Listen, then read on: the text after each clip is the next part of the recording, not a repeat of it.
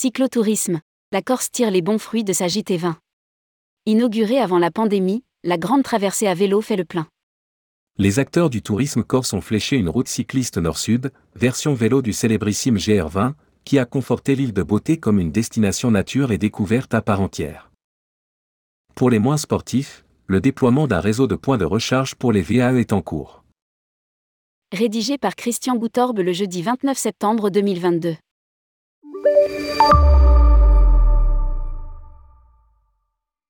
La Grande Traversée, aussi nommée JT20 par les adeptes du cyclotourisme, propose un trajet de 592 km de Bastia jusqu'à Bonifacio, via le Cap Corse, en 12 étapes, soit une moyenne de 50 à 60 km par jour. Elle a été inaugurée le 5 août 2019. Après la période de disette pandémique, la fréquentation et l'exploitation de la JT20 commencent à porter leurs fruits. Les vélos font plus que jamais partie du paysage touristique de Corse.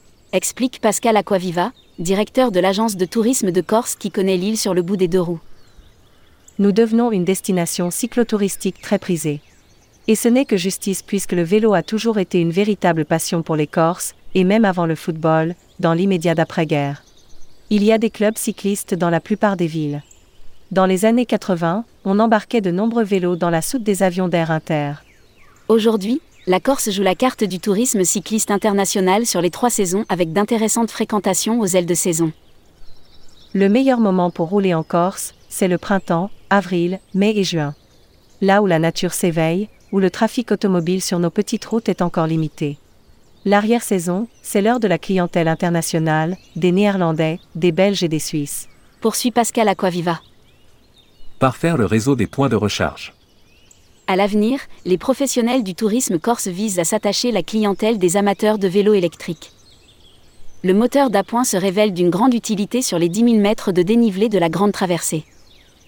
Le long du parcours, nous déployons un réseau de 20 points de recharge, équipés pour que les cyclistes puissent se poser et se reposer le temps de recharger la batterie.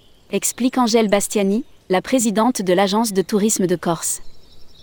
Ces points permettront aussi la mise en avant des productions locales.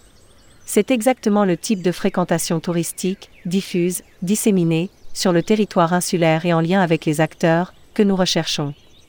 Pour 2023, l'ATC a déjà positionné la deuxième édition de la Corsica Cyclo JT20, version vélo du rallye de Corse avec ses secteurs de liaison et ses spéciales chronométrées.